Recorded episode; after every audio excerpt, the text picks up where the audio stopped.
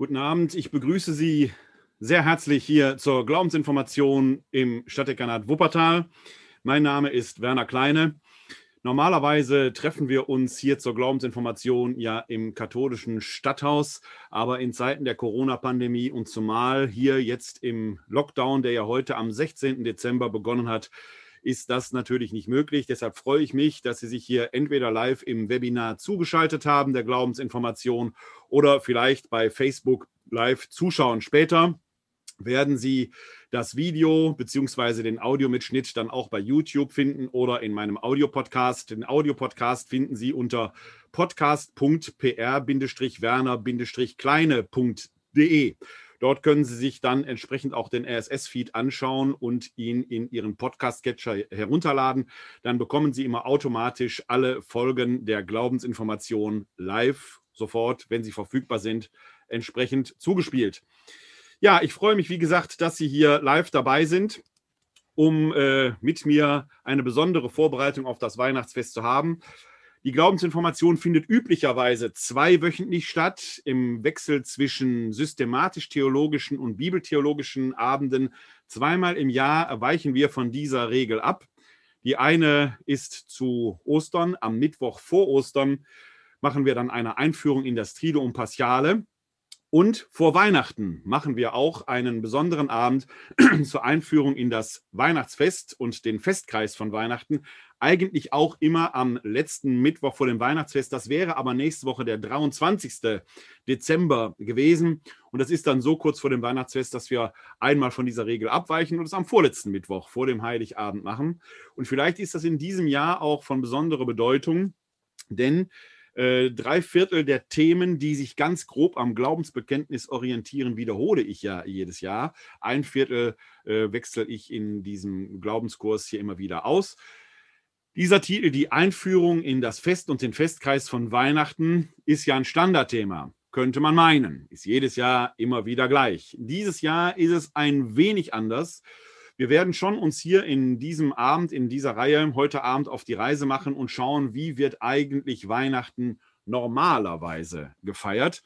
Aber in diesem Jahr ist ja einiges anders, denn äh, so gegen Schluss der Veranstaltung stelle ich normalerweise einige Brauchtümer vor, die sich äh, um das Weihnachtsfest herum in unserer Kultur entwickelt haben. Da sind einige Brauchtümer bei, die im Süddeutschen etwas verbreiteter sind, hier in Norddeutschland nicht ganz so bekannt sind. Aber wir können in diesem Jahr damit vielleicht dann auch zu Hause Weihnachten feiern, denn noch, wir schreiben, wie gesagt, den 16. Dezember. Weihnachten ist am 25.12., der Heiligabend natürlich am 24.12. Es ist also noch etwas über eine Woche hin.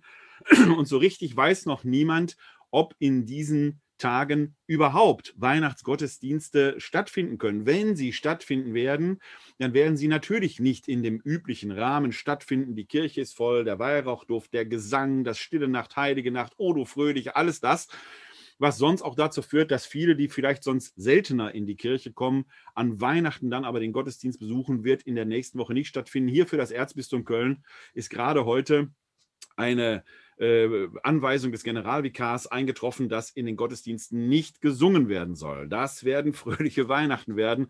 Also Sie merken schon daran, dass alleine diese liturgischen Rahmenbedingungen schon sehr speziell sind. Selbst draußen soll das Singen unterbleiben, um da die Aerosole, um die Ansteckungsgefahr dieses Virus, und wir haben heute fast 1000 Tote gehabt, das muss man sich mal vorstellen, in Grenzen zu halten. Ja, man muss vielleicht sogar überlegen, ob es überhaupt sinnvoll ist, zu liturgischen Veranstaltungen, zu Gottesdiensten aufzurufen in diesen besonderen Zeiten. Ostern haben die Kirchen ja keine Gottesdienste gefeiert. Ostern ist das größte Fest des Kirchenjahres.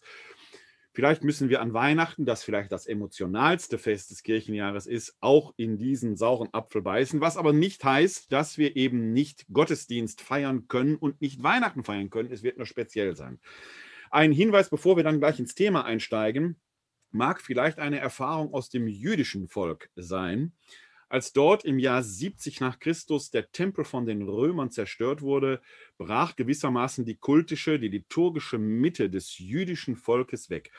Noch heute ist jede Synagoge, wenn man in Richtung der Bima schaut, also des Lesepultes schaut und des Toraschreins schaut, äh, auf den Tempelberg in Jerusalem ausgerichtet. Man kann also bis heute darin sehen, wie wertvoll und wie wichtig alleine die Bedeutung des Tempels im Judentum bis auf den heutigen Tag ist. Übrig geblieben davon ist nur die Klagemauer, die Westmauer in Jerusalem.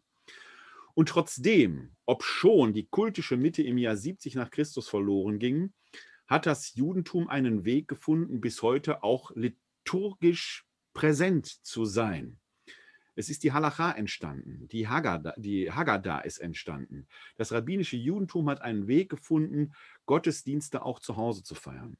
Wer weiß, wenn wir in 10, 20 Jahren auf dieses Jahr 2020 und die Corona-Pandemie zurückschauen, wer weiß, wie sich die Kirche, auch die römisch-katholische Kirche durch diese Pandemie vielleicht verändert.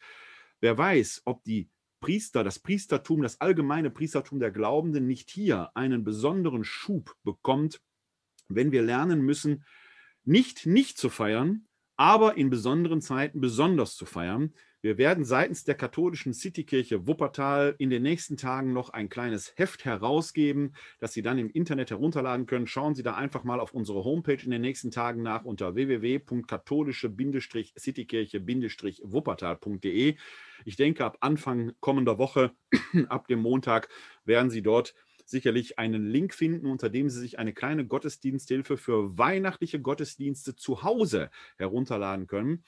Wenn wir Weihnachten in der Kirche nicht feiern können, und das ist in diesen Stunden heute am 16.12. eben noch nicht so ganz klar, heißt es nicht, dass wir auf keinen Fall Weihnachten feiern werden. Schauen Sie also da mal nach, denn der heilige Benedikt sagt ja, dem Gottesdienst ist nichts vorzuziehen und von unserem liturgischen Verständnis her heißt Gottesdienst feiern, Liturgie zu feiern ja immer Vergegenwärtigung des Geschehens. Vergegenwärtigung ist für uns Katholiken römischer Provenienz immer mehr als bloß erinnern. Das heißt, wir feiern das, was wir feiern, geschieht jetzt.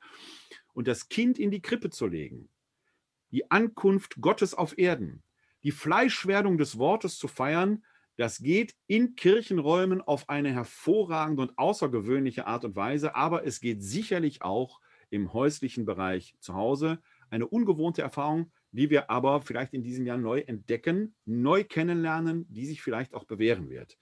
Andere Ideen sind ja, ich hätte beinahe gesagt, Gottesdienste wie am Fließband zu feiern, denn die Weihnachtsgottesdienste gehören ja zu den am meisten oder am best besuchten Gottesdiensten des Kirchenjahres. Die Kirchen platzen manchmal aus allen Nähten.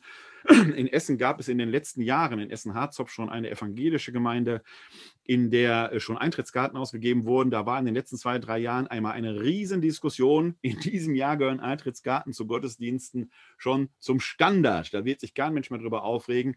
Ob aber die Idee, jetzt in kleineren Gottesdienstgemeinschaften, und um da nur ein Beispiel zu sagen, hier in die größte katholische Kirche in Wuppertal, die Laurentius-Basilika, passen etwa 800 Menschen sitzend herein. 1000, wenn noch ein paar stehen. Da dürfen im Moment nur 90 Personen sich zum Gottesdienst versammeln. Da kann man sich vorstellen, um den Bedarf eines letztjährigen Weihnachtsfestes überhaupt annähernd decken zu können, müssten da zehn Gottesdienste stattfinden. Das ist klar, das wird nicht gehen. Abgesehen davon, dass ja sogar die Frage wäre, ist das überhaupt noch würdig, was da gefeiert würde. Wir stehen also in diesem Jahr, gerade was das Fest und den Festkreis von Weihnachten angeht, vor einer ganz besonderen, immensen Herausforderung, die nicht nur den weihnachtlichen Festtag betreffen wird, sondern auch das Ausgehen der Festzeit des weihnachtlichen Festkreises Denken Sie nur an die Sternsinger-Aktion. Dazu aber später mehr. Äh, ich habe zu diesem Abend ein kleines Materialblatt herausgegeben. Das können Sie sich gerne herunterladen als PDF-Datei. Äh, wenn Sie da in Ihren Computer oder in Ihr äh, Gerät, unter dem Sie hier die Sendung verfolgen, eingeben www.kck42.de slash Materialblatt. Ich wiederhole noch einmal www.kck42.de slash Materialblatt. Dann können Sie sich da äh, aus unserer Cloud eine PDF-Datei herunterladen, wo Sie dann einige Texte und einige Materialien finden, auf die ich heute Abend verweisen werde. Weihnachten gehört nach Ostern und Pfingsten zu den drei großen Hochfesten im Kirchenjahr. Ostern, das höchste Fest des Kirchenjahres, dann 50 Tage danach Pfingsten, die Gabe des Heiligen Geistes, das Entstehen der ersten Kirche und dann kommt Weihnachten. Ich will jetzt gar kein Ranking aufmachen, das verbietet sich vielleicht ein wenig, obwohl man, was äh, solche Ranking-Fragen angeht, äh, man da auch vorsichtig sein muss, denn ich habe hier mal das Direktorium des Erzbistums Köln für das Jahr 2020. Und ein Direktorium ist nichts anderes als ein liturgisches Kalendarium. Ich halte es mal so in die Kamera hinein, vielleicht mit dem Datum vom heute. Wir haben ja heute, wie gesagt, den 16. Ähm, Dezember. Das ist also der Mittwoch in der dritten Adventwoche. Und so sieht eine Seite im Direktorium aus. Die Seite äh, mit dem Mittwoch, dem 3., dem 16. Dezember hier im Erzbistum Köln. Da können Sie sehr schön sehen, wie das da aufgebaut ist. Da steht im Prinzip für den Küster oder die Zelebranten alles Notwendige drin. Da steht zum Beispiel unter Mi ein V, das steht für Violett. Die liturgische Farbe wäre heute also Violett gewesen. Und es steht da drin, welche Lesungen heute vorgelesen werden. Ja, und dann steht eben darunter auch immer, äh, stehen dann eine Jahreszahl mit einem Namen dahinter, zum Beispiel 1972 Greforts Jakob, Pfarrer an St. Marien in Freuzheim, der ist mit 76 Jahren an diesem Tag gestorben. Das heißt, so ist was ist ein Direktorium, also ein liturgisches Hilfsmittel, das für die Küster oder für die Zelebranten die relevanten Anweisungen enthält. Und in diesen Direktorien, die gibt es für jedes Bistum bzw. für jedes Erzbistum, werden die herausgegeben. Warum für jedes Bistum, jedes Erzbistum? Weil manche Bistümer halt eigene Sonderfeste haben oder eigene Eigenarten, die dann lokal begrenzt von Bedeutung sind und die werden da entsprechend drin berücksichtigt. Hier zum Beispiel in Wuppertal würde jetzt hier im Direktorium drinstehen, am 10. August ist der Gedenktag des heiligen Laurentius, dem Wuppertaler Stadtpatron, ein Gedenktag eben. Hier in Wuppertal würde da H für Hochfest stehen. Das heißt, in Wuppertal gäbe es da tatsächlich an diesem Tag, nicht gäbe, sondern gibt es an diesem Tag eine Ausnahmeregelung. So, und in diesem Direktorium steht, äh, oder in diesen Direktorien stehen am Anfang äh, steht am Anfang eine Einführung drin, wo zum Beispiel auch äh, deutlich gemacht wird, welche liturgischen Bücher sind zu handhaben und so weiter und so weiter. Und da gibt es dann in der Tat immer auch einen Hinweis, wie die Feste gegeneinander zu gewichten sind. Und äh, es kann ja sein, dass manche Feste eben miteinander kollidieren. Und äh, da gibt es dann tatsächlich ein Festranking. Äh, und das wäre dann zu beachten. Ich versuche das mal gerade hier äh, herauszufinden. Da gibt es dann die Ordnung der liturgischen Tage nach ihrem Vorrang. Also, wenn ich gerade gesagt habe, es verbietet sich ein wenig ein Ranking nach Festen zu machen, muss ich das natürlich jetzt in einer gewissen Weise relativieren, weil es natürlich ein solches Ranking gibt.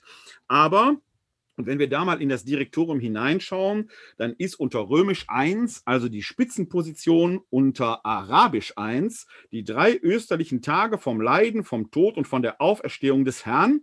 Und dann kommt unter zweitens Weihnachten, Erscheinung des Herrn, Christi Himmelfahrt und Pfingsten. Sollte es also einmal vorkommen, dass Weihnachten und Ostern auf ein und denselben Tag fallen und Sie hören oder sehen natürlich meinen Augenzwinkern, dann müsste Weihnachten in der Tat weichen, weil natürlich Ostern das höchste Fest im Kirchenjahr ist. Emotional aber ist Weihnachten für viele sicherlich das bedeutsamste Fest. Und das mag hier in unserer Kultur damit zusammenhängen, dass natürlich es jetzt sehr früh dunkel wird der Tag sehr früh endet. Es wird um halb fünf bricht die Finsternis herein und in früheren Zeiten sicherlich dann auch ein Anlass. Man kann draußen nicht mehr so viel arbeiten. Es war also Zeit, um sich auch emotional, um sich intensiv auf das Weihnachtsfest im familiären, im häuslichen, im äh, Kontext vielleicht äh, der Hofgesellschaft äh, vorzubereiten. Und da entsteht natürlich viel an Brauchtum. Ein Brauchtum, das bis heute unsere Advents- und Weihnachtszeit prägt. Ein Brauchtum, wie es sich in diesem Maße zu Ostern gar nicht ausgeprägt hat. Vielleicht auch deshalb, weil Ostern natürlich die Felder bestellt werden. Da ist Aussaatzeit und da ist nicht mehr so viel Zeit zur Verfügung. Also im Herzen oder von der emotionalen Bedeutung nimmt Weihnachten eine Stellung ein, die es liturgisch so gar nicht hat. Und da werden wir gleich noch darauf zu sprechen kommen. Die Weihnachtszeit oder der weihnachtliche Festkreis fing früher 40 Tage vor Weihnachten an. Ähnlich wie im österlichen Festkreis, dem eine 40-tägige Fastenzeit vorausging, hatten wir das auch im weihnachtlichen Festkreis, dass vor Weihnachten eben dann ähm, äh, auch eine entsprechende Bußzeit äh, vorhanden war, äh, die dann auch als Fastenzeit begangen wurde. Und 40 Tage vor Weihnachten ist der 11.11. 11. ein Tag, der bis heute mit dem Martinsbrauchtum verbunden ist, an dem heute noch im Rheinland die Karnevalssession eröffnet wird. Denn mit dem 40 Tagen, 40 Tagen vor Ostern ist der Aschermittwoch und auch ein Karneval verbunden. Es gibt also gewisse Koinzidenzen an dieser Stelle. Diese 40-tägige Vorbereitungszeit hat man dann irgendwann verkürzt auf diese vier Wochen. Die Zahl 40 von hoher symbolischer Bedeutung. Das Volk Israel war 40 Jahre in der Wüste. Jesus äh, geht 40 Tage in die Wüste. Diese Zahl 40 hat da also eine besondere Bedeutung. Und sie wird quasi reduziert auf vier Wochen, die vier Adventssonntage vor dem 25.12., dem eigentlichen Weihnachtsfest. Damit beginnt der weihnachtliche Festkreis als Vorbereitungszeit auf das Weihnachtsfest. Die äh, Adventszeit ist bei uns in unseren Breiten ja verbunden auch mit einer Lichtsymbolik. Der Adventskranz, der immer heller wird, da führen zwei Linien hin, denn die Adventsgrenze selber sind noch gar nicht so alt. Die gibt es vom Brauchtum her seit 150 Jahren, 100, 150 Jahren etwa. Aber es gibt zwei Linien, die dahin führen. Die eine Linie ist schon in den biblischen messianischen Verheißungen begründet. Man muss bei den messianischen Verheißungen des Alten Testamentes etwas vorsichtig als Christ sein. Denn als die gesprochen wurden von den Propheten, wusste man noch nicht, dass es mal Christen gibt, die sich auf einen Jesus von Nazareth, der sich am Kreuz und durch seine Auferstehung als Messias offenbart hat, glauben würden. Wir Christen können die Erfüllung dieser Verheißungen in Jesus Christus entdecken. Wir dürfen aber nicht vorschnell den Fehler machen und sagen, da ist doch schon alles so drin verheißen. Das heißt, wir dürfen aus diesem Rückschluss nicht zwingend die ähm, schon äh, reinnehmen, dass es die einzige Deutung ist. Wir werden uns hier im Internet übrigens nächste Woche über die messianischen Zeiten im Alten Testament etwas näher unterhalten. Wir sind in diesem Fall mein Freund und Kollege aus dem alttestamentlichen Bereich, äh, Magnus Steiner in Jerusalem und meine Wenigkeit äh, als Neutestamentler, wir diskutieren ja regelmäßig über biblische Texte im Internet und die nächste Diskussion live können Sie, wenn Sie wollen, am kommenden Dienstag, dem 22. Dezember ab 19 Uhr hier live im Internet verfolgen und etwas später gibt es dann da auch den Zusammenschnitt dieser Diskussion über Texte aus dem Tanach, über Texte aus dem Alten Testament, die von den messianischen Zeiten handeln. Und da wollen wir diese Texte zu sich selbst kommen lassen. Aber wenn wir in diese Textwelten hineinschauen, dann sehen wir das schon bei den Propheten, wir zwei Bildwelten finden, die mit der messianischen Zeit verbunden sind. Das ist zum einen die Bildwelt, die Wüste wird blühen. Die Wüste wird blühen. Ein Vorgang, den man im alten äh, Orient, im vorderen Orient durchaus auch heute noch kennt, wenn der Mensch dort Hand anlegt, die Natur urbar macht, die Wasser umleitet und die Wüstengegenden bewässert, dann kann man dort Pflanzen wachsen sehen. Das ist ein Eingriff in die Natur, um aus der unbeherrschten Natur Kultur zu machen. Und das finden wir schon auch in den Texten bei Jesaja, etwa in Jesaja 43, wo Gott sagt: Ich lasse in der Wüste Zypressen wachsen. Da muss man sich die Hände in den Schoß legen und sagen: Wir lassen Gott mal machen. Nein, Gott hält sein Volk Israel an, Hand anzulegen, um die Welt urbar zu machen. Und in einer Krisenzeit, nämlich dem babylonischen Exil, stellt er sich gewissermaßen als Vorbild dahin. Das ist die eine Bildwelt. Die Wüste blüht. Die zweite Bildwelt, die wir dort sehr häufig finden, ist da mit dem Gedanken verbunden, Licht in Dunkelheit. Denken Sie nur an die großartige äh, Jesaja-Verheißung, Jesaja 9. Das Volk, das im Dunkel lebt, sieht ein helles Licht. Über denen, die im Land der Finsternis wohnen, strahlt ein Licht auf. Das sind die beiden großen Bildwelten. Jetzt raten Sie mal, welche dieser Bildwelten hier in unseren Breiten prägend geworden ist. Richtig, die Wüste, nein, natürlich nicht die Wüste. Wir haben ja gar nicht so viel Wüste hier. Es wird früh dunkel. Natürlich ist die Lichtsymbolik besonders prägend geworden. Klammer auf, Fun Fact am Rande. Es mag natürlich sein, dass in äh, 40, 50, 60 Jahren, je nachdem, wie der Klimawandel sich entwickelt, wenn wir hier Versteppung leben oder äh, in, vielleicht auch in dem Süden Europas zunehmende Verwüstung der Landschaft, dass vielleicht die Wüstensymbolik hier stärker in den Vordergrund tritt. Das nur am Rande. Und Fun Fact, Sie merken, ist natürlich sehr ironisch gemeint. Wir müssen alles tun, um den Klimawandel in den Griff zu kriegen. Aber zurück zu den messianischen Verheißungen, den prophetischen Zeichen.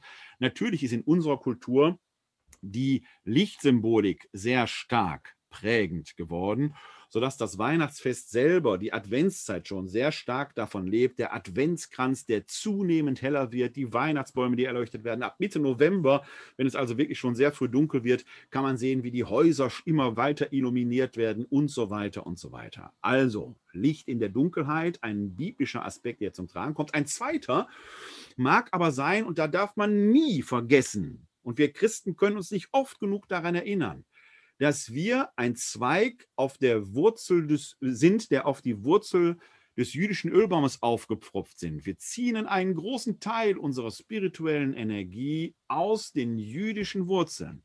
Und jede und jeder, der das Judentum schnell wegkappen will, wird diese Wurzel wegkappen und wir werden daran verdorren. Das jüdische Volk, die Juden, feiern seit letzten Donnerstag Chanukka. Ein Fest, mit dem sie an die Wiedererrichtung des Tempels in der Makkabäerzeit erinnern, äh, das dort auch mit einem Lichtwunder verbunden ist, denn man hatte nur noch ein Vorrat für, Vorrat für einen Tag, um den siebenarbigen Leuchter mit Öl illuminieren zu können, um koscheres Öl zu haben. Es reichte aber für acht Tage. Und dementsprechend feiern die Juden acht Tage lang dieses Chanukka-Fest. Jeden Tag wird eine Kerze mehr entzündet. Ich kann Ihnen gerne mal einen solchen Chanukka-Leuchter zeigen, wie ich ihn hier bei mir stehen habe. Sie sehen es also kein siebenarmiger Leuchter, ist ein äh, achtarmiger Leuchter. Bei meinem Leuchter fehlt leider, weil ich den mal auf dem Trödelmarkt gekauft habe, hier eine zusätzliche Halterung für den Reiter, mit dem man die Kerzen sukzessive anzündet. Wenn Sie aber mal die Gelegenheit haben, in diesen Tagen mit dem Auto nach Wuppertal zu kommen, mit dem Auto deshalb, weil wir in Corona-Zeiten leben, und fahren mal nach Barmen. Dort steht die neue Synagoge hier in Wuppertal, ähm, in der Nähe der Zwinglistraße und fahren da mal die Parlamentstraße quasi auf der Rückseite der Synagoge vorbei.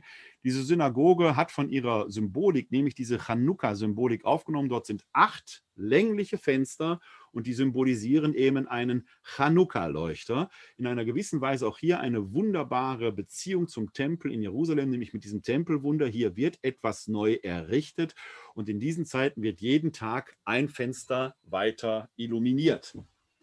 Also wir haben hier aus dem Judentum kommend eben auch eine besondere Lichtsymbolik, die vielleicht auch ursächlich für unsere Lichtsymbolik mit ist. Also diese Adventszeit ist davon sehr stark geprägt. Und wir haben den dritten Advent schon hinter uns, befinden uns am 16. Dezember. Und mit dem morgigen Tag, mit dem 17. Dezember, beginnt dann die engere Vorbereitung auf das Weihnachtsfest das wir am 25.12. feiern. Äh, nämlich dann beginnt die Zeit der O-Antiphonen. Die O-Antiphonen werden in der äh, Vesper gesungen und zwar zum Magnificat. Sie sind Melodies besonders äh, reichhaltig ausgestaltet und diese Zeit der O-Antiphonen birgt eine besondere Symbolik. Dazu blende ich Ihnen oder ich versuche einmal mein iPad hier äh, einzublenden, damit ich Ihnen da etwas zeigen kann und äh, etwas aufzeichnen kann. Das dauert jetzt einen kleinen Moment, bis ich das geschaltet habe. Ich hoffe, Sie können es jetzt gleich sehen. Es verbindet sich noch. So, jetzt müssten Sie etwas sehen können. Denn diese O-Antiphonen fangen immer mit einem äh, besonderen Wort an. Es ist O, Weisheit, O, Adonai, O, Emanuel und so weiter. Die haben ihren Namen also von diesem O.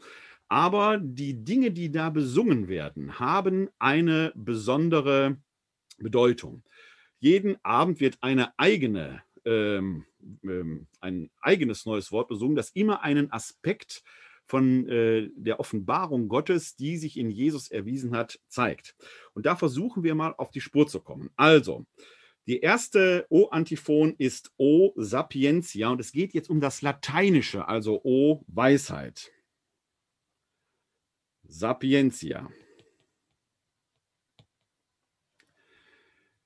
Das nächste ist O Adonai. Adonai, ein äh, Adonai, ein äh, mit A, so, O Adonai, ein hebräisches Wort übersetzt mit Herr.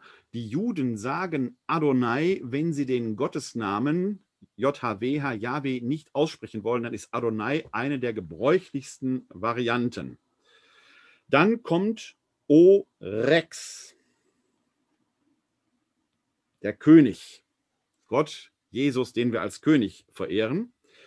Dann kommt O Clavis, der Schlüssel, mit dem Jesus das Himmelreich geöffnet hat und niemand mehr schließen kann.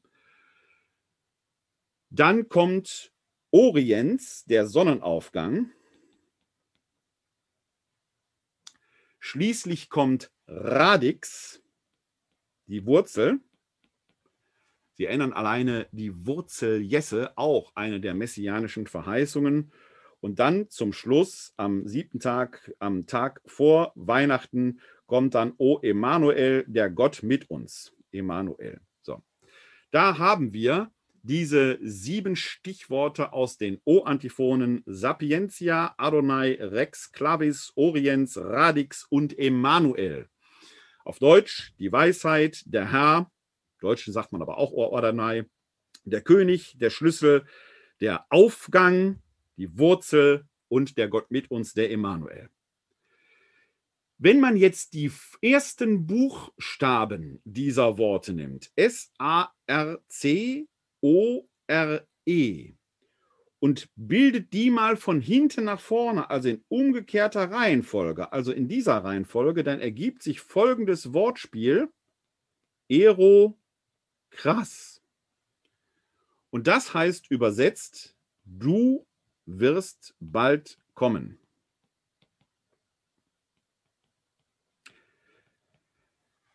Wir merken also, dass wir hier in diesen O-Antiphonen einen spirituell viel tieferen Gehalt haben. Je näher man auf Weihnachten kommt, desto deutlicher wird, dass er tatsächlich bald kommen wird. Gleichzeitig wird es nicht von vorne nach hinten, sondern von hinten nach vorne gelesen, weil man von Weihnachten gewissermaßen wieder in die Welt kommt. Denn Weihnachten hat genau diese Doppelfunktion und ich streiche Ihnen diese Buchstaben doch mal an, also S-A-R-C-O-R-E von hinten nach vorne gelesen, ergibt Ero krass. Du wirst bald kommen. Dieses Wortspiel signalisiert, was es mit Weihnachten tatsächlich auf sich hat. Denn Weihnachten ist nicht nur das Fest der Geburt Jesu, seiner Ankunft, der Menschwerdung Gottes, der Fleischwerdung des Logos. Es ist auch das Fest der erhofften Wiederkunft, ein Fest, das gewissermaßen dazwischen steht. Denn wir Christen hoffen ja, dass Christus kommen wird, um die Welt zu vollenden. Die Adventszeit ist schon von dieser Spannung zwischen Ankunft und Wiederkunft geprägt. Und auch das Weihnachtsfest lebt davon, dass wir quasi eine doppelte Ankunft feiern, nämlich das Gedenken, die Vergegenwärtigung der ersten Ankunft Christi, damals in Bethlehem, und gleichzeitig das Fest der erhofften Wiederkunft. Und dieses Wortspiel in den O-Antiphonen, das von hinten nach vorne gelesen wird, macht genau diese Spannung deutlich dass von Weihnachten quasi rückwärts gedacht man eben nicht fertig ist, sondern wieder an den Anfang zurückkehren muss. Und das beginnt morgen. Wir singen hier in Wuppertal jeden Donnerstag die Vesper. Morgen werden wir also zum Magnificat in der Vesper die erste O-Antiphon singen. O Sapientia, O Weisheit. Dann wird am 25.12. das Weihnachtsfest kommen und gefeiert werden. Warum am 25.12.? Wenn Sie heute auf die Straße gehen würden und würden da wahllos einfach mal Menschen fragen, wann ist Weihnachten, würden die wahrscheinlich sagen, am 24.12., am Heiligabend. Tatsächlich ist es aber der 25.12. Das kann man noch in der alten Liedkultur singen, wenn es zum Beispiel heißt, morgen kommt der Weihnachtsmann. Zum Weihnachtsmann sage ich gleich noch ein paar Takte. Morgen kommt der Weihnachtsmann. Dann ist morgen natürlich nicht der Abend gedacht, sondern wenn man dann aufsteht und herunterläuft, die Teller aufgestellt hat, ist natürlich der Weihnachtsmorgen da. Der Heiligabend läutet das Weihnachtsfest ein weil in unserer christlichen, auf das jüdische zurückgehenden Tradition die Feste immer mit dem Sonnenuntergang des Vorabends anfangen. Warum ist das so? Weil im ersten Schöpfungsbericht in der Bibel direkt am Anfang es eben heißt, wenn Gott die Welt erschafft, es ward Abend, es ward Morgen, ein Tag. Es ward Abend, es ward Morgen. Also beginnt der Tag eben mit dem Abend, sprich mit dem Sonnenuntergang. Die Sonne ist hier längst untergegangen. Liturgisch gesehen haben wir also gar nicht mehr Mittwoch, sondern schon Donnerstag. Das Ganze kann man beim Nikolausabend sehen. Nikolaus ist am 6.12., der Nikolausabend ist am 5.12., wenn die Sonne untergegangen ist. Martin ähnlich ist am 11.11., .11. der Martinsabend ist dann geschmäß am 10.11. nach Sonnenuntergang. Und ja, auch Ostern können wir das beobachten. Wenn natürlich Ostern am Ostersonntag gefeiert wird, wie die Osternachtfeier, aber in der Nacht von Samstag auf Sonntag, auf den Ostersonntag begehen. Dementsprechend beginnt Weihnachten am heiligen Abend und der fängt natürlich eigentlich mit Sonnenuntergang an. Wenn Sie da mal, wenn Sie sich das Materialblatt heruntergeladen haben, dann können Sie da mal auf die zweite Seite schauen. Da sehen Sie links nochmal die O-Antiphonen ähm, aufgelistet. Gleichzeitig aber äh, sehen Sie auf der rechten Seite, in der rechten Spalte, äh, vier Gottesdienste, die mit dem äh, Heiligabendfest verbunden sind. Ähm, nämlich die Messe am Heiligen Abend, die Messe in der Heiligen Nacht, die Christmette, die Messe am Morgen und die Messe am Tag. Mit dem Sonnenuntergang am 24.12. begannen in Rom die heiligen Feiern und ehedem war der Papst verpflichtet, am Weihnachtsfest und warum das Weihnachtsfest am 25.12. gefeiert wird, kommen wir gleich noch drauf. Am Weihnachtsfest in seinen vier päpstlichen Kirchen in Rom, den vier päpstlichen Basiliken, die man heute auch Basilicae Majores nennt, eine Messe zu feiern. Das ist die Lateranbasilika als eigentliche Papstkirche, San Maria Maggiore, St. Paul vor den Mauern und natürlich der Petersdom in Rom, der heute für viele die Papstkirche schlechthin ist, aber es bleibt eigentlich trotzdem der Lateran. Natürlich kann ein Papst nicht an vier Stellen gleichzeitig sein. Und wir befinden uns ja in Zeiten, wo man noch nicht mit Hubschrauber mal eben schnell von Ort zu Ort flog, sondern wo man Strecken noch zu Fuß oder per Pferd oder per Kutsche, wie auch immer, bewältigen musste.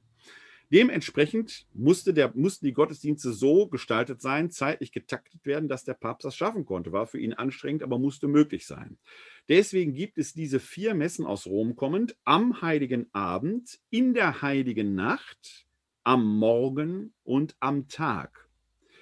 Diese vier Messen aus Rom kommend sind irgendwann mal liturgisch prägend geworden, auch in den normalen weihnachtlichen Messen. Das heißt, wir haben heute noch in den liturgischen Büchern diese vier Messformulare am heiligen Abend, in der heiligen Nacht, am Morgen und am Tag die haben sich gerade in der älteren Bevölkerung, die wird sich da noch mehr erinnern können dran, weil man da früher oft auch in die Kirche ging, haben oft einen besonderen Namen bekommen. Am Heiligen Abend Klar, in der heiligen Nacht, das ist die klassische Christmette, denn in diesem Wörtchen Mette steckt Matutin drin, ein Nachtgottesdienst.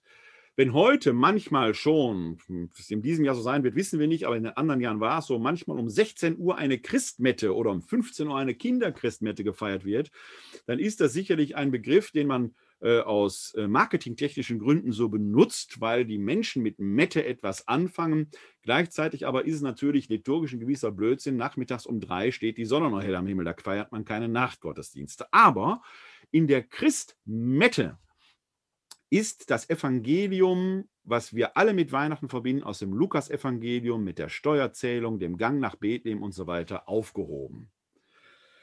Am Morgen, das nannte man früher das Hirtenamt, und die Messe am Tag, das war die eigentliche Weihnachtsmesse früher sehr oft als Hochamt begangen. Das sind die vier Messen, die heute noch prägen. In der Regel, und man ist heute da liturgisch nicht mehr ganz so streng dran gebunden, wird man das Messformular zumindest am Heiligen Abend, am 24.12., dann vom, von der Christmette hören mit dem berühmten Lukas-Evangelium, wo Kaiser Augustus, der Statthalter Quirinius und so weiter, die Steuerschätzung und Josef und Maria machen sich auf den Weg nach Bethlehem. Wie aber kommt es zu dem Datum 25.12.? Wie kommt es überhaupt dazu? Im Unterschied zu Ostern bei Ostern gibt es ja ein jüdisches Datum. Wir wissen, dass es mit einem Pascha-Fest verbunden ist. Dementsprechend weiß man, das muss um einen 14. Nisan herum geschehen sein. Und über den Osterfeststreit hatte ich in der vorletzten Folge dieser Glaubensinformation, als wir über das Kirchenjahr gesprochen hatten, ja schon gesprochen. Aber da gibt es ein Datum, das zwar nach einem Mondkalender funktioniert, deswegen changiert Ostern bei uns kalendarisch so ein bisschen durch das Jahr ist eine solche Angabe zu dem Geburtsgeschehen Jesu selbst nicht hinterlegt. Wir wissen ehrlich gesagt nicht, wann Jesus geboren worden ist. Es könnte theoretisch im Frühjahr, im Herbst oder im Sommer gewesen sein. Wir wissen es nicht. Wir wissen überhaupt relativ wenig über die historischen Umstände der Geburt Jesu.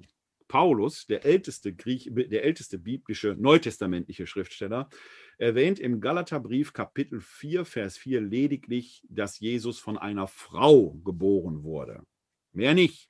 Er nennt noch nicht mal den Namen der Frau. Die Evangelien, das älteste Evangelium, das Markus-Evangelium, beinhaltet gar kein Weihnachtsevangelium. Es fängt direkt mit dem öffentlichen Wirken Jesu, mit seiner Taufe am Jordan an, durch Johannes den Täufer. Da haben wir in der letzten Folge drüber gehört.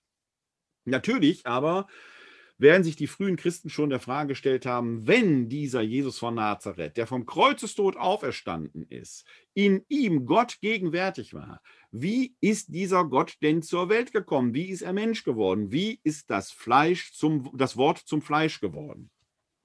Und da sehen wir im Lukas-Evangelium und im Matthäus-Evangelium, dass man dort versucht hat, Ereignisse zu rekonstruieren. Wenn man aber diese beiden Erzählungen, Matthäus und Lukas, nebeneinander geht, merkt man, dass die nicht deckungsgleich sind. Es gibt ein paar Parameter, die sind bei beiden identisch und die deuten nach meiner bescheidenen Meinung darauf hin, dass wir es da tatsächlich mit historischem Kern zu tun haben, aber die Rahmenhandlung ist anders. Was bei beiden auffällt, bei Matthäus wie bei Lukas, ist, er wird in Bethlehem geboren und er wächst in Nazareth auf. Das scheinen so zwei Randparameter zu sein. Dann tritt eine Figur auf namens Josef, der Vater, der Ziehvater, der Ernährer, wie auch immer, und die Mutter, die Maria heißt. Lukas betont in besonderer Weise auch die Jungfräulichkeit Mariens. Bei Matthäus spielt die eigentlich keine besondere Rolle, muss man einfach so zur Kenntnis nehmen. Das heißt, wir haben als feststehende Parameter und wie gesagt, wenn man jetzt noch in die frühchristliche Tradition hineinschaut, dann kann man da entdecken, dass es auch da sehr frühchristliche Traditionen gibt und Belege gibt, sodass ich mit aller Bescheidenheit die Indizien, die es gibt, doch dahingehend auswerte, dass man Bethlehem tatsächlich als Geburtsort annehmen kann, Nazareth als der Ort, wo er aufwächst, ja, und die Namen seiner Eltern, seiner Familie, Maria, Josef, die können wir durchaus als gegeben annehmen. Alles andere ist nicht in Deckungsgleichheit zu bringen. Nach dem Matthäusevangelium befindet sich die Familie Josef und Maria zum Zeitpunkt der Geburt sowieso in Bethlehem. Die wohnen da quasi. Also muss man dort irgendwie begründen, warum wächst er denn dann in Nazareth auf? Matthäus schaut da gewissermaßen in das Alte Testament, in die messianischen Verheißungen hinein, die er dann auf Jesus hin ausdeutet. Wie gesagt, ein Vorgang, den man eigentlich als Exeget mit Vorsicht genießen muss, den Matthäus aber erzählerisch verwertet. Deswegen gibt es bei Matthäus die Huldigung der Sterndeuter, den Kindermord zu Bethlehem, also dass Herodes, der Große, diesen neugeborenen König verfolgen lassen will, die Flucht nach Ägypten und dann bringt sich diese Familie gewissermaßen im galiläischen Bergland in Nazareth in Sicherheit, um den Häschereien Herodes des Großen zu entkommen. So erklärt sich dann, dass er in Nazareth aufwächst. Im Lukas-Evangelium ist es genau andersrum. Die Familie befindet sich immer schon in Nazareth, muss aber jetzt irgendwie nach Bethlehem verfrachtet werden, um da äh, die Geburt Jesu bewerkstelligen zu können. Bei Lukas wird das mit Hilfe dieser Steuerschätzung motiviert. Die Steuerschätzung, die vom Kaiser angeordnet ist, gilt dann als Anlass, warum sich die Familie auf den Weg nach Bethlehem macht. Eine solche weltweite Steuerschätzung ist historisch nicht belegt. Wohl aber der Brauch oder dass es im römischen Staat üblich war, lokale Steuerschätzungen etwa alle fünf Jahre in den Provinzen durchzuführen. Und da musste man tatsächlich in den Geburtsort des Familienernährers ziehen. Woher wissen wir das? Es ist ein Papyrus gefunden worden in Arabien einer gewissen Jüdin Babatha, deren verstorbener Ehemann aus Bethlehem stammte. Die hatte offenkundig da Grundbesitz und diese Barbasa muss jetzt aus Anlass der Steuerschätzung sich nach Bethlehem begeben, um dort ihre finanziellen Angelegenheiten zu regeln. Wir haben also einen außerbiblischen Beleg für genau einen solchen Vorgang und der ist, wie der Zufall es will, just mit Bethlehem verbunden. Das ist wirklich Zufall. Aber wir können daran sehen, dass es solche lokalen Steuerschätzungen durchaus gegeben hat. Dass Lukas das dann zu einem weltweiten Ereignis hochstilisiert, liegt in seinem erzählerischen Interesse. Hier geschieht eben Weltbewegendes. Nach meinem Dafürhalten spiegelt Lukas tatsächlich auch den ursprünglicheren Gehalt wider. Aber darüber kann man exegetisch jetzt lange disputieren und streiten. Wir wissen aber nach wie vor nicht, wann ist denn das Geburtsdatum gewesen. Wenn wir in die frühe Christenheit hineinschauen, dann sehen wir, dass man dort sehr früh begonnen hat, eigentlich von Anfang an Ostern zu feiern. Kurz danach sicherlich auch Shavuot, also das Pfingstfest. Weihnachten feiert man eigentlich in den ersten Jahrhunderten nicht. Das Weihnachtsfest selber taucht im liturgischen Festkalender erst im vierten Jahrhundert auf. Und da ist es in einer gewissen Weise verbunden mit dem Namen Konstantin, Kaiser Konstantin der selber ja das Christentum zur staatstragenden Religion gemacht hat, der das Christentum aus der Verfolgung geholt hat und der zunehmend sein Land, sein Reich christianisiert hat. Kurz vor Konstantin wurde in Rom ein Fest installiert, nämlich das Sol Invictus Fest, eine Art Wintersonnenwendefest, wo der Sol Invictus, der unbesiegbare Sonnengott, verehrt wurde. Was lag also für Konstantin näher, dieses noch relativ junge Fest zu christianisieren und sagen, der unbesiegbare Sonnengott, jetzt kommt die Lichtsymbolik zum Tragen. Christus ist die Sonne unseres Heils. Das Fest, wo er zur Welt kommt, das feiern wir jetzt statt des Sol Invictus Festes. Und so kommt dieses Datum 25.12. zustande. Und von diesem 25.12. gibt es dann zwei weitere weihnachtlich geprägte Feste im äh, römisch-katholischen, im christlichen Festkalender, nämlich neun Monate nach vorne, neun Monate Schwangerschaft, die Verkündigung des Herrn am 25.03., beziehungsweise dann 40 Tage nach hinten das Fest der Darstellung des Herrn, früher Maria Lichtmess genannt. Maria Lichtmess war früher dann, 40 Tage nach Weihnachten, das Ende der Weihnachtszeit. Da werden wir gleich aber noch drauf zu sprechen kommen. Das ist heute ja nicht mehr so. Deswegen feiern wir am 25.12. Weihnachten, äh, das Hochfest der Geburt des Herrn, beginnend mit dem Sonnenuntergang am Vorabend, dem Heiligabend. Die Liturgie des Weihnachtsfestes ist im Unterschied zur Liturgie des Osterfestes, die ja drei Tage währt im Triduum Paschale und unterschiedliche Riten kennt, ist die Liturgie des Weihnachtsfestes selber relativ karg. Nein, karg ist das falsche Wort, einfach nur normal. Es ist eine normale Eucharistiefeier mit dem üblichen Ordinarium und dann natürlich dem weihnachtlichen Proprium, wo dann die Weihnachtsevangelien gelesen werden. Dann in diesen vier unterschiedlichen Messformularen, die wir hatten. Weihnachten ist also an sich erstmal vom Messritus her eine normale Eucharistiefeier. Aber sie kann, Klammer auf, muss aber nicht, kann durch bestimmte Riten ja etwas deutlicher gestaltet werden. Natürlich spielt Weihrauch oft eine Rolle. Und hier und da werden Sie erleben, dass der Zelebrant das Christ, das Jesuskind feierlich in die Kirche trägt, um es in die Krippe zu legen und dann vielleicht mit Weihrauch zu inzensieren. Ein Ritus, der liturgisch nicht vorgesehen ist, der aber natürlich Sinn macht. Jesus kommt in der Mitte seiner Gemeinde an und wird dort in die Krippe gelegt. Ein anderer Ritus, der durchaus mittlerweile Verbreitung gefunden hat, ist das Singen des Martyrologiums. Das Martyrologium ist eigentlich das Verzeichnis äh, des römischen Festkalenders, äh, also des äh, Heiligenkalendariums.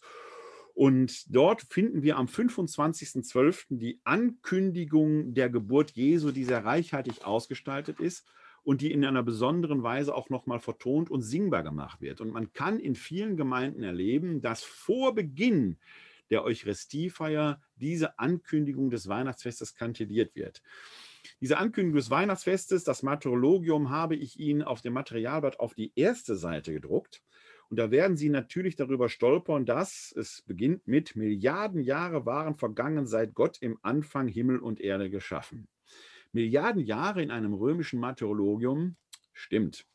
Im Originaltext rechnet man natürlich von der Genesis ab und bedient sich also der jüdischen Zeitrechnung. Also da steht dann irgendwas von 3000 so und so vielen Jahren seit der Erschaffung der Welt.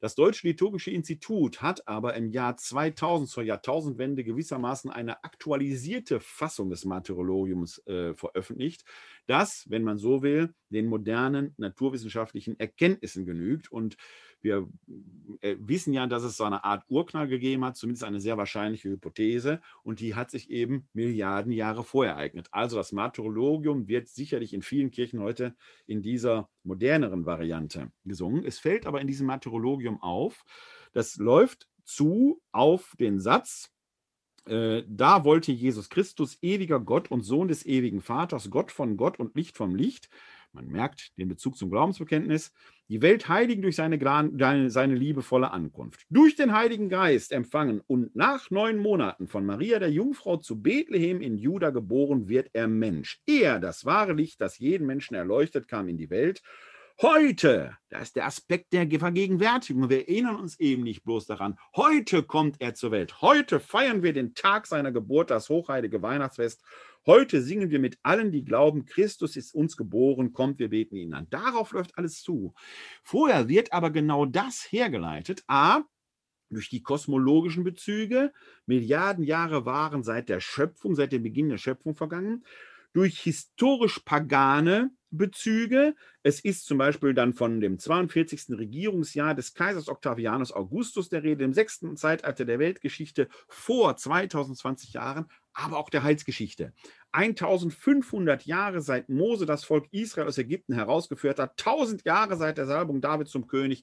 Also Heilsgeschichte, Weltgeschichte, das kosmologische Ereignis kulminiert, ist ganz hingeordnet auf die Menschwerdung Gottes in Jesus Christus. Und das ist die innere Dynamik dieses Martyrologiums, das Sie an vielen Orten zu Weihnachten hören.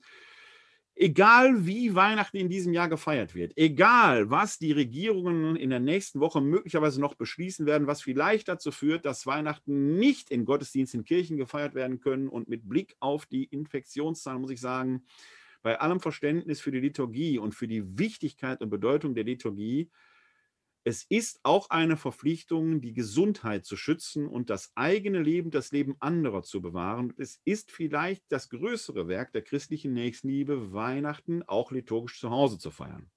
Wir haben hier in Wuppertal seit 2009 das Projekt, dass auf dem Laurentiusplatz, auf einem zentralen Stadtplatz, eine öffentliche Krippe während der Adventszeit vor den Augen der Öffentlichkeit entsteht. Zehn Jahre war es eine Künstlerkrippe, seit zwei Jahren äh, eine Graffiti-Krippe, seit zwei Jahren entsteht dort eine Künstlerkrippe. Und immer am Heiligabend und erst am Heiligabend, das ist Teil dieses Work in Progress, dieses Prozesses, wird das Jesuskind in die Krippe gelegt verbunden mit einem kleinen Gottesdienst, den ich dort feiern werde. Am Beginn dieses Gottesdienstes singe ich das Martyrologium und künde so das Weihnachtsfest in Wuppertal an. Es ist übrigens der erste weihnachtliche Gottesdienst im Tal. Ja, Heiligabend 12 Uhr. Wenn Sie vorhin zugehört haben, werden Sie merken, das passt nicht so ganz. Deswegen sage ich auch nicht Weihnachtsgottesdienst, sondern weihnachtlicher Gottesdienst. Evangelische Kollegen feiern um 12.03 Uhr am Bahnhof Amlo auch einen weihnachtlichen Gottesdienst. Sie sind drei Minuten dahinter. Herzlichen Gruß an den Lo aber den allerersten beginnen wir immer auf dem Laurentiusplatz. Ich blase dann das Schofahorn, ein jüdisches Instrument, das auch an Yom Kippur geblasen wird, mit dem man aber auch eben den König ankündigt. Und unser König kommt zur Welt, den begrüße ich dann, weil es eben auch ein jüdisches Kind ist, das dort zur Welt kommt. Blase ich das Schofahorn und dann hören wir das Weihnachtsevangelium nach Matthäus und feiern dort das Weihnachtsfest. Da nehmen Jahr für Jahr über 100 Personen dran teil. Das wird in diesem Jahr nicht gehen. Aber ich werde da allein auf dem Platz stehen. Ich werde Jesus in die Krippe legen. Ich werde das Martyrologium verkünden. Und wenn Sie möchten, können Sie das live hier bei Facebook in diesem Account, wo Sie jetzt vielleicht auch zuschauen, es live verfolgen, wie Jesus dort in Wuppertal ankommt mit gesungenem Martyrologium. Auch wenn keine Menschen da sind, können wir viele trotzdem auf diese Weise zusammen feiern und teilnehmen lassen. Damit beginnt also Weihnachten mit dieser Ankündigung des Weihnachtsfestes, das in vielen Gottesdiensten rituell am Anfang steht, dass man nicht singen muss, aber ein, wie ich finde, sehr schöner Brauch, der dort mittlerweile Einzug gehalten hat und den wir in Wuppertal unter anderem in unserem Gottesdienst an der Künstlerkrippe eben auch pflegen. Im Unterschied zu Ostern oder zu Pfingsten, wo wir ja auch dann den Ostermontag haben, sogar eine ganze Festwoche, ist Weihnachten eigentlich auf den 25.12. mit dem Vorabend, dem Heiligen Abend begrenzt. Einen zweiten weihnachtlichen Feiertag gibt es eigentlich gar nicht. Den gibt es natürlich im Volksbrauchtum, natürlich auch in unserem Kalender und wir haben da frei. Liturgisch aber ist dieser Tag bei uns mit dem Stephanusfest verbunden. Das ist der Gedenktag des heiligen Stephanus. Ist also eigentlich gar kein eigentliches weihnachtliches Fest, sondern der heilige Stephanus ist ja der erste Märtyrer, der sein Leben für Christus gelassen hat, einer der sieben Diakone. Das ist liturgisch das, was wir am sogenannten zweiten Weihnachtstag feiern, was eben streng genommen dann, ich sagte es gerade schon, das Stephanusfest ist. Der erste Sonntag nach Weihnachten hingegen hat einen engen Bezug zum Weihnachtsfest, denn er wird bei uns als das Fest der heiligen Familie begangen. Je nach Lesejahr, wir haben ja drei Lesejahre, die Lesejahre A, B und C, hört man da eines der Kindheitsevangelien. Also entweder die Darstellung Jesu im Tempel, ein Text, der sonst auch 40 Tage nach Weihnachten prägend ist, die Flucht nach Ägypten oder den Zwölfjährigen im Tempel. Also eins dieser drei Evangelien spielt dort äh, eine Rolle, je nach Lesia, hat also einen Bezug zumindest zur Kindheit Jesu und zur heiligen Familie, wobei man die Frage stellen kann, ob diese Familie wirklich so heilig war. Verzeihen Sie mir das kleine Augenzwinkern, aber ob diese heilige Familie römisch-katholischem Familienverständnis genügt hätte, die Frage muss man wirklich aufwerfen. Denn wenn äh, Jesus tatsächlich Gottes Sohn ist, und ich habe da überhaupt keinen Zweifel dran, dann stellt sich ja die Frage, wie diese Ehe zwischen Maria und Josef beschaffen gewesen sein soll. Denn nach römisch-katholischem Verständnis muss eine Ehe, um gültig geschlossen zu werden, ja auch vollzogen geworden sein. Wenn Maria aber vor, während und nach der Geburt immer während die Jungfrau war, kann man den Vollzug der Ehe als solches ausschließen. Die waren also gar nicht gültig verheiratet, haben die also in wilder Ehe gelebt. Fragen über Fragen. Das ist schon vielleicht auch eine Patchwork-Familie, man weiß es also nicht. Die heilige Familie ist vielleicht moderner gewesen, als manch ein frommer Katholik es euch heute wahrhaben möchte das mit dem nötigen Augenzwinkern erzählt. Denn dass das eine besondere Familie war, durch die das Heil der Welt in diese Welt gekommen ist, daran habe ich persönlich keinen Zweifel. Am 28. Dezember wird traditionell das Fest der unschuldigen Kinder gefeiert, wo man dem legendarischen Kindermord in Bethlehem, des legendarischen Kindermordes in Bethlehem gedenkt. Ob es diesen Kindermord durch Herodes verursacht, im Matthäusevangelium wird er überliefert, historisch so gegeben hat, ist außerbiblisch nicht nachweisbar. Was man aber von Herodes dem Großen, der ansonsten ein architektonisch äußerst wirksam in Israel gewirkt hat, was man von ihm weiß, ist, dass er seine eigenen Söhne machtpolitisch hat um die Ecke bringen lassen. Also, dass die Tötung von Kindern, auch wenn es erwachsene Kinder waren, mit nur Herodes verbunden ist, durchaus eine gewisse Tendenz zur Grausamkeit mag dazu geführt haben, dass es diesen legendarischen Kindermord gibt, der im Matthäusevangelium aber als Movens dir verdient, dass sich die heilige Familie auf den Weg nach äh, Ägypten macht, von da aus dann nach Nazareth, da sprachen wir vorhin schon. Vom Gedenktag her ist das mit dem 28. Dezember verbunden. Dann gibt es am 1. Januar das Hochfest der Geburt Mariens. Das, äh, das Hochfest der Gottesmutter Mariens, Entschuldigung, das Hochfest der Gottesmutter Mariens. Das ist relativ neu Früher wurde am 1. Januar das Fest der Beschneidung Jesu gefeiert, nämlich acht Tage nach seiner Geburt war es ja üblich, und auch das wird im Lukas-Evangelium die sogenannte Darstellung des Herrn am achten Tage nach der Geburt eben vollzogen, dass der erstgeborene Sohn Gott dargebracht wurde und damit eben auch die Beschneidung verbunden wurde. Wir hatten also im alten Festkalender auch hier einen sehr engen Bezug zu den jüdischen Wurzeln, weil eine Beschneidung natürlich ein jüdisches Ritual ist. Seit einigen Jahrzehnten feiern wir da aber das Hochfest der Gottesgebärerin Maria, sodass dieser alte Bezug leider etwas in den Hintergrund geraten ist. Dann schließlich am 6. Januar, Epiphanie, Erscheinung des Herrn, die Ankunft der drei Weisen aus dem Morgenland, verbunden dann auch mit dem Brauchtum, wo wir gleich noch drauf zu sprechen kommen werden. Und am Sonntag nach Epiphanie findet dann das Fest Taufe des Herrn statt, mit dem die Weihnachtszeit endet und der Jahreskreis beginnt. Klammer auf, manchmal fällt natürlich der 6. Januar selbst auf einen Sonntag, dann verschiebt sich das Fest Taufe des Herrn auf den darauffolgenden Montag. Deshalb wird er auch nicht erster Sonntag im Jahreskreis genannt, sondern eben Taufe des Herrn. Der Sonntag nach Taufe des Herrn ist aber immer der zweite Sonntag im Jahreskreis. Und da merken Sie dran, der weihnachtliche Festkreis äh, ist dann zu seinem Ende gekommen und wir befinden uns dann wieder im üblichen Jahreskreis. Das ist der weihnachtliche Festkreis. Und wenn Sie darauf schauen, werden Sie feststellen, liturgisch, rein liturgisch, passiert da nichts Besonderes, zumindest nicht von dem, was obligatorisch äh, vorgeschrieben wäre. Fakultativ ist da einiges möglich, gerade in den weihnachtlichen Gottesdiensten, am Weihnachtsfest selber, das Martyrologium etwa.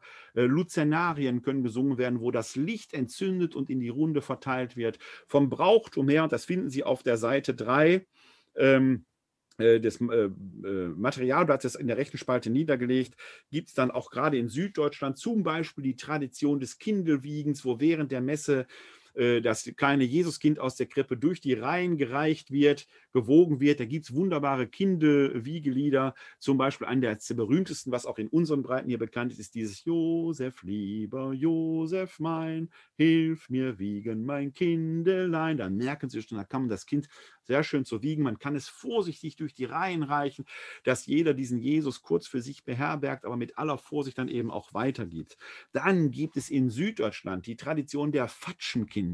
Die Fascia war eine Windel und man findet in sehr vielen süddeutschen, gerade Frauenklöstern, die sogenannten Fatschenkinder.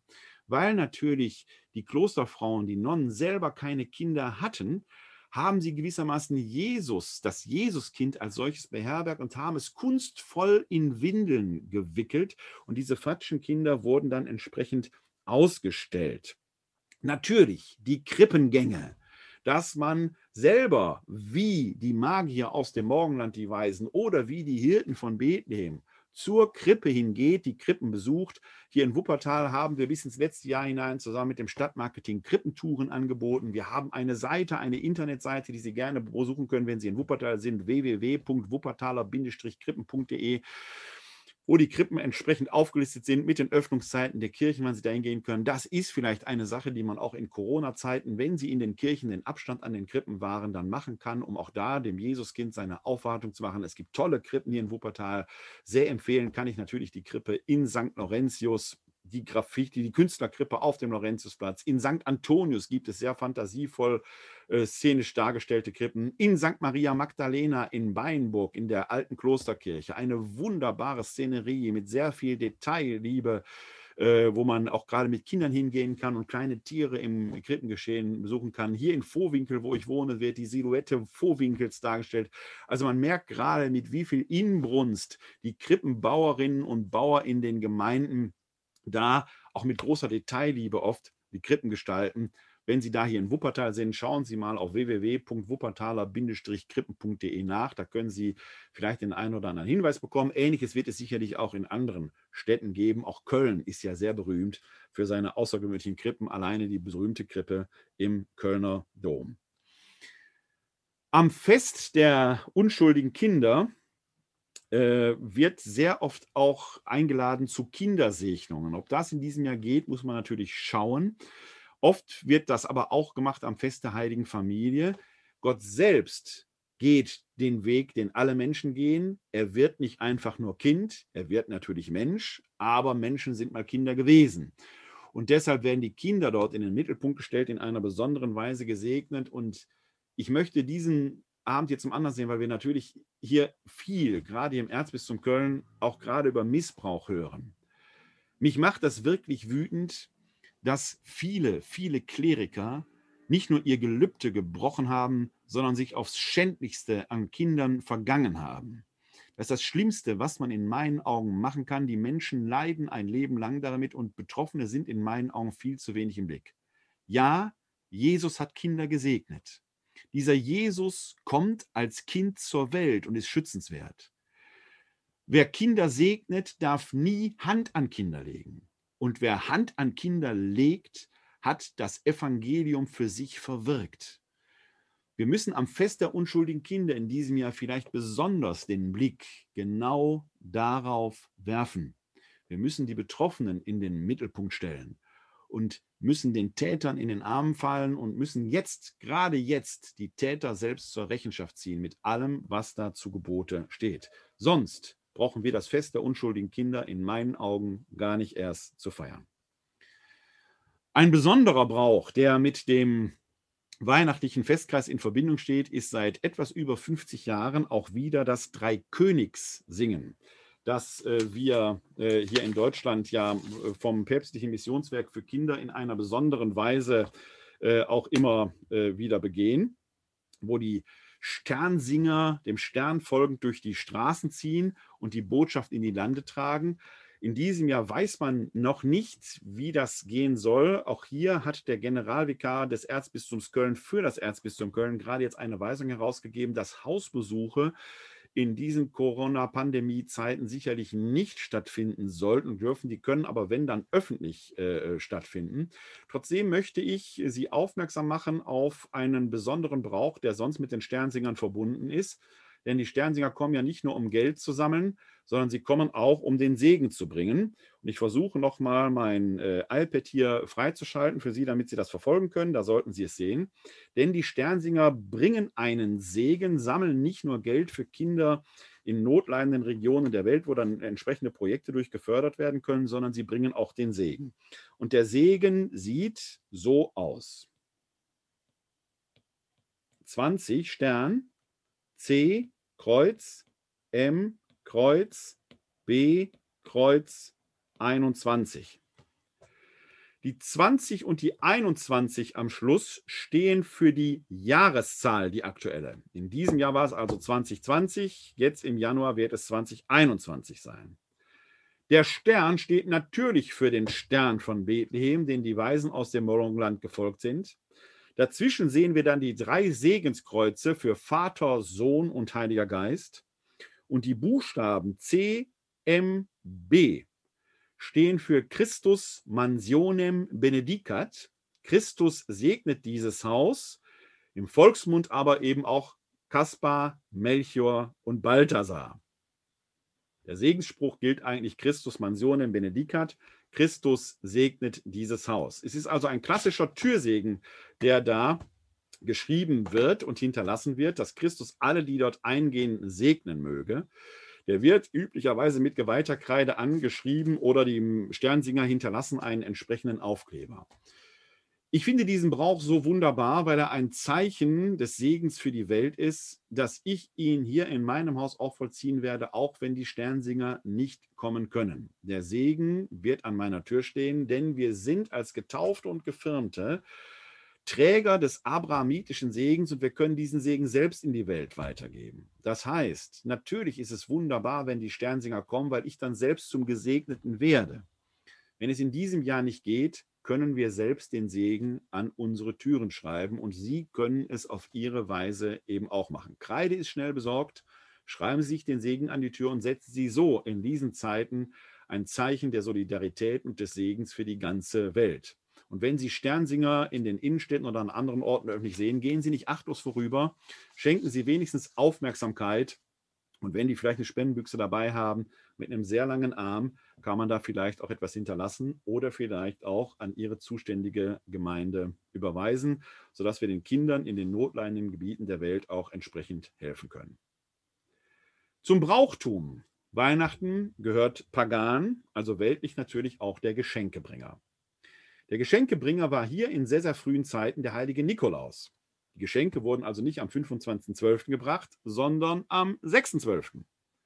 In Italien ist es La Befana, eine Hexe, und in La Befana steckt Epiphanie drin, die am 6.12. die Geschenke, am 6.1. die Geschenke bringt. Und auch in Spanien huldigt man den drei Königen und auch dort wird am 6.1. die Bescherung gehalten. Wie kommt es also zum 25.12. als Geschenkefest und wie kommt es dann zu Gevatter Weihnachtsmann bzw. Christkind? Und ich sage jetzt schon, Sie merken meine Sympathie für diesen Gevatter. Nein, der Weihnachtsmann ist keine Erfindung von Coca-Cola. Der Weihnachtsmann ist viel älter. Schon in dem Lied von Hoffmann von Vatersleben, Morgen kommt der Weihnachtsmann, ist 1835 gedichtet worden von Hoffmann von Vatersleben, dachte kein Mensch, kein Mensch an braune Brause. Wenn wir auf alten Bilder schauen, dann hat der allerdings ein grünes Gewand an. Und da drin steckt Väterchen Frost. Der kommt in Osteuropa, um eben Geschenke zu bringen. Das heißt also eine sehr, sehr alte Tradition, die hier auflebt, Wenn Coca-Cola da seine Finger überhaupt im Spiel hat, dann ist es der rote Mantel, der katholischerseits aber wiederum an den Chormantel des Nikolaus erinnert, weshalb der Weihnachtsmann ja in Amerika auch Santa Claus heißt. Also Sie merken, da verschieben sich verschiedene Figuren aus verschiedenen Kulturen ineinander, was in Zeiten der Globalisierung kein Wunder ist. Ich freue mich jedenfalls, wenn Kinder sich über den Weihnachtsmann freuen, auch wenn ich selbst zu alt bin, um an den Weihnachtsmann zu glauben. Ja, vielleicht bin ich sogar selber. Fragen Sie mal meine Kinder. Wer weiß das schon. Aber der ist zum Geschenkebringer geworden in manchen Regionen. In manchen Regionen, hier in, gerade in Deutschland, ist es aber auch das Christkind. Das Christkind ist nicht das Jesuskind, sondern das Christkind ist ein Verkündigungsengel. Können Sie sehr schön beim Nürnberger Christkindl beobachten, wo das Christkind ja von einem einer weiblichen Person dargestellt wird, die dann den Verkündigungsengel hat. Das geht auf Martin Luther zurück. Der heilige Christ kommt und wird durch das Christkind angekündigt, vom Himmel hoch, da komme ich her und will euch bringen eine neue mehr. Es sind diese mythischen Figuren, die den Zauber der Kindheit verstärken und die für Kinder auch enorm wichtig sind, weil sie da lernen, diese Symbolik, diesen Sensus für den Mythos, wer Kindern das wegnimmt und sei es auch durch Weihnachtsmann freie Zonen, vergeht sich gewissermaßen auch religionspädagogisch an Kindern. Für Kinder sind dir solche mythischen Figuren wichtig. Es wird die Zeit kommen, wo sie den Mythos dekonstruieren, wo sie entdecken, den Weihnachtsmann gibt ja gar nicht. Eine schwierige Zeit. Und dann muss man an diese Stelle etwas anderes setzen. Es ist dann vielleicht die Zeit, auch das zu erwerben. Dann ist man so im Alter von 13, 14, 15 Jahren vielleicht, wo das dann geht wo man an diese Stelle dann auch mal wirklich in die Heilige Schrift schauen kann, sagen kann, was steht denn da drin? Was können wir wissen? Was ist nicht hinzugedichtet worden. Wo kommen denn dann die anderen Erzählungen her? Und es gibt dann einen neuen Sinn, den man aufbauen kann. Das Weihnachtsfest ist vielleicht im Bewusstsein vieler Menschen heute noch ein Fest mit diesem Zauber, weil wir uns nach dieser Kindheit zurücksehnen, in der der Tannenbaum, der Tannenzweigenduft, der Adventskranz, der Lichterglanz für uns etwas unglaublich Schönes war, einen Zauber ausmachte, den wir nicht begreifen konnten, dann lagen auch noch Geschenke da. Vielleicht versuchen wir dieser verlorenen Kindheit hinterher zu rennen und ist deswegen das Weihnachtsfest so emotionalisiert und gerade dann in Zeiten der Corona-Pandemie dann auch von dieser besonderen Bedeutung und von dieser besonderen Emotionalität, wo man sich jetzt fragt, wie soll das alles gehen? Wir haben vorhin schon auf einige Brauchtümer geschaut. Und ob Sie jetzt Weihnachten in eine Kirche gehen können oder nicht, wer weiß das heute am 16. Dezember, acht Tage vorher schon. Zu Hause können Sie es auf jeden Fall feiern. Ich habe vorhin schon gesagt, wir werden in den nächsten Tagen seitens der katholischen Citykirche dazu eine kleine Handreichung veröffentlichen. Da werden Sie das eine oder andere auch drin finden. Schauen Sie mal so Anfang der Woche, so ab dem äh, 20., 21. auf die Homepage www.katholische-citykirche-wuppertal.de. Da können Sie sicherlich den Link dann entsprechend finden dazu. Aber wir versuchen da einen kleinen Ritus für zu Hause mit entsprechenden Varianzmöglichkeiten aufzuzeigen. Eine Variante ist, das Martyrologium zu Hause wenigstens zu lesen. Diese Ankündigung des Weihnachtsfestes, kosmologisch, weltgeschichtlich und dann äh, äh auch heilsgeschichtlich, sich selbst zu vergegenwärtigen.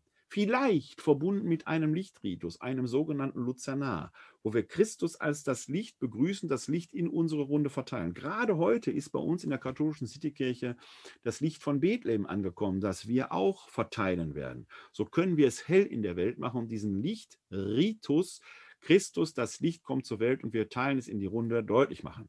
Gibt es einen wunderschönen Kanon dazu. Christus, das Licht der Welt, welch ein Grund zur Freude, welch ein Grund zur Freude. Geht im kleinsten Familienkreis, kann man wunderbar rituell Weihnachten feiern. Warum nicht hingehen? Und mit den Kindern in der Familie Christus, wie es sonst vielleicht der Zelebrant in der Kirche tut, Christus feierlich in die Krippe legen und dazu dieses zu Bethlehem sei geboren anstimmen.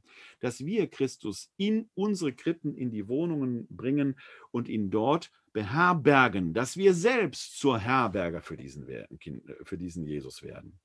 Warum nicht? Diesen alten süddeutschen Brauch auch zu Hause auflegen lassen, leben lassen, des Kindelwiegens und die kleine Krippenfigur behutsam von Arm zu Arm geben, um auf diese Weise Jesus bei uns selbst ankommen zu lassen. Sie sehen, auch im häuslichen Bereich ist mehr möglich, als eine CD anzuwerfen, ein paar Geschenke auszupacken und dann zum Gänsebraten zu gehen.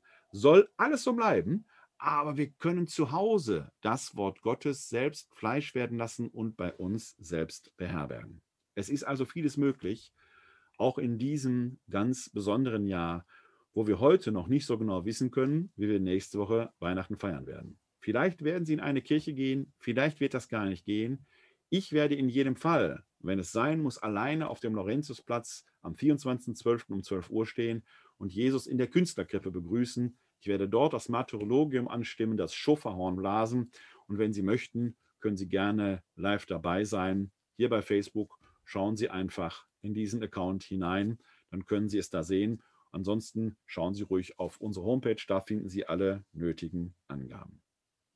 Ich hoffe, dass Ihnen dieser Abend zugesagt hat, Sie etwas eingestimmt hat auf dieses besondere Weihnachtsfest in diesem Jahr. Wenn es Ihnen gefallen hat und Sie haben bei Facebook zugeschaut, lassen Sie mir einen Like da. Können Sie auch gerne teilen, das Video entsprechend. Wir selber werden uns dann erst wieder hier im neuen Jahr sehen. Ich schaue gerade mal kurz in meinen Kalender hinein, wie das Thema dann heißt und wann der nächste Termin sein wird. Die nächste Glaubensinformation, das wird jetzt ein bisschen dauern, wird dann erst am 20. Januar stattfinden. Dann wird es um das Thema gehen, Jesus Christus, wahrer Mensch und wahrer Gott. Bis dahin wünsche ich Ihnen allen eine gesegnete restliche Adventszeit, ein gesegnetes Weihnachtsfest und bitte achten Sie darauf, hier wird neues Leben geschenkt. Wollen wir hoffen, dass Sie nicht Last Christmas singen und es wird das letzte Weihnachtsfest gewesen sein. Dieses Virus wird wahrscheinlich mitfeiern wollen. Seien Sie deshalb vorsichtig. Achten Sie aufeinander, bleiben oder werden Sie gesund und helfen sie anderen gesund zu bleiben oder zu werden.